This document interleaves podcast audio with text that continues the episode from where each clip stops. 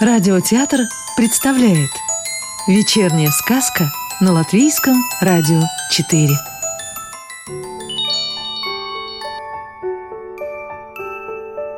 А сегодня слушаем сказки Станислава Володька. Дочка лесника. Катеньке, дочери лесника, очень не хватало материнской ласки, и потому она так тянулась к матери природе. Не то что луг, поле, лес и речка манили ее к себе, отдавая сиротинке свою теплоту и нежность. А даже болото удивляло и восхищало девчушку. Как и своим названием «журавлиное», так и лягушачьим хором и журавлиными танцами. Когда ее отец, погоревав, женился во второй раз – Мачеха Катеньки оказалась ничем не лучше тех, о которых неоднократно рассказывалось в сказках. Такой же была и ее некрасивая дочь. Может, поэтому Катя была так нелюбима ими, что у нее глазки, как чернички, губки, как землянички, а волосы, словно у плакучей березы, едва не до пят спадают. Случалось, что мачеха на обращение к ней падчерицы бросала обидное «Иди в болото!» Однажды, поздней осенью, когда отец Катеньки ушел на работу, отправила девочку за клюквой на журавлинное болото. И это не глядя на то, что после затяжных дождей там было очень опасно.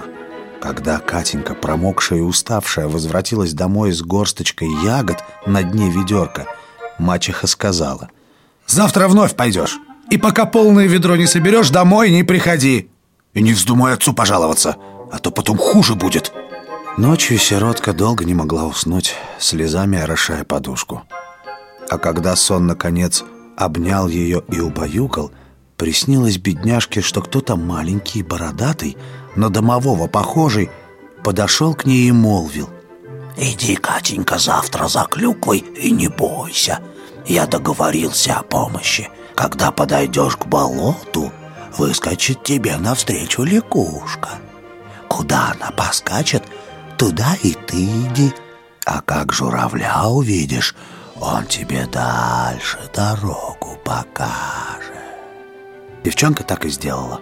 Когда отец ушел в лес, она взяла ведерко и на журавлинное болото пошла. Только подошла к нему, как лягушка на берег выскочила. Поквакала, поквакала перед Катенькой и в болото прыгнула. Катенька за ней. Куда лягушка, туда и она. Пока возле журавля не очутились. Намерился тот схватить лягушку, но девочка замахала на него руками. «Не трогай ее! Пожалуйста!» Журавль повернулся и вглубь болота пошагал. Катенька за ним. Немало времени шли, как Катенька множество кочек клюквой усыпанных увидела. А все ягоды зрелые, крупные, на рубиновые камешки похожи. Горсточка за горсточкой быстро ведерко доверху наполнилось. И сначала журавль, а затем лягушка из болота назад ее и вывели. Когда дома Катенька стала перебирать клюкву, мачеха вдруг заметила, что некоторые ягоды имеют необычный блеск. Пригляделась она. «Так это же рубиновые камешки! Горсть таких камешков набралось! Как раз на ожерелье будет!» И тут же велела падчерице «Завтра нас на то место поведешь Ну, где клюкву собирала» И опять ночью сиротка увидела во сне, будто дедок на домового похожий разговаривал с ней и в этот раз обещая ей поддержку. Когда они утром подошли к журавлиному болоту, на берег выскочила лягушка и заквакала. Мачеха хотела пнуть ее ногой, но Катенька забежала вперед и не дала. Пошли они по болоту. Впереди Катенька вслед за лягушкой ступает. Следом мачеха с дочерью. Но здесь мачеха споткнулась, как будто черт ей подножку подставил и провалилась в трясину.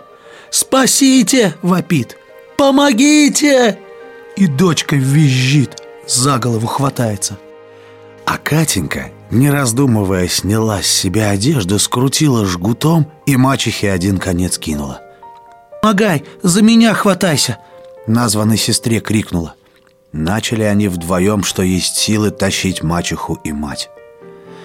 Руки у всех от напряжения занемели, но не разжались. А тут и дровосеки услышали, вовремя подоспели. С тех пор мачеха свою пачерицу вовсе обижать перестала. Все драгоценные камешки Катеньке отдала, коль она их нашла. Пусть отец ожерелье для нее у ювелирных дел мастера закажет. Так баба смерти испугалась и благодарностью за спасение переполнилась, что словно заново на свет родилась.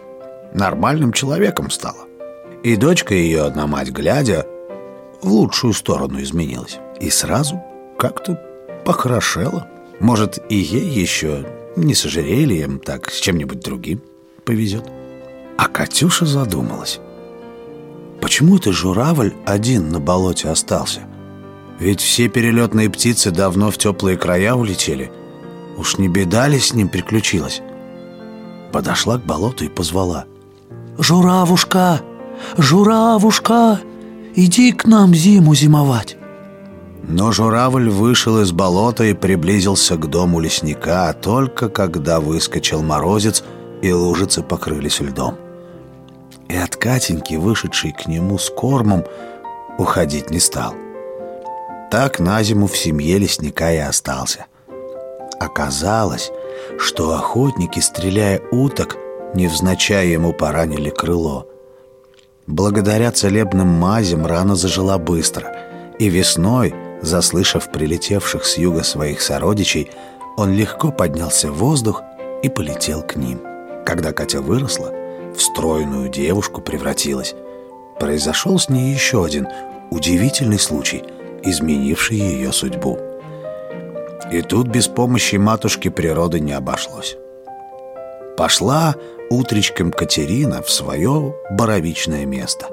Зашла в ельник и начала грибку за грибком поклоны отдавать. И вдруг увидела юношу, который к тому же боровику, что и Катя направился. Испугалась поначалу, но, услышав его слова, произнесенные приятным голосом, успокоилась и даже обрадовалась. «Здравствуй, красавица! Меня Иваном зовут. Я на здешний хутор к дяде в гости приехал». Катерина также свое имя назвала. Разговорились, и юноша на следующий день ей свидание назначил. Так день за днем, месяц за месяцем дело у них к свадьбе пришло. Крепко полюбила девушка парня, как и он ее. После венчания, когда гости веселились и плясали, отведав настоянного на клюкве хмельного, увела молодая своего суженого к журавлиному болоту посмотреть на журавлиные танцы. И как не однажды в детстве сюда за клюквой ходила рассказать.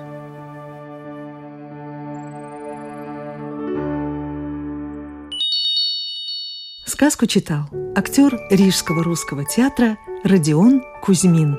Новую волшебную историю услышите завтра.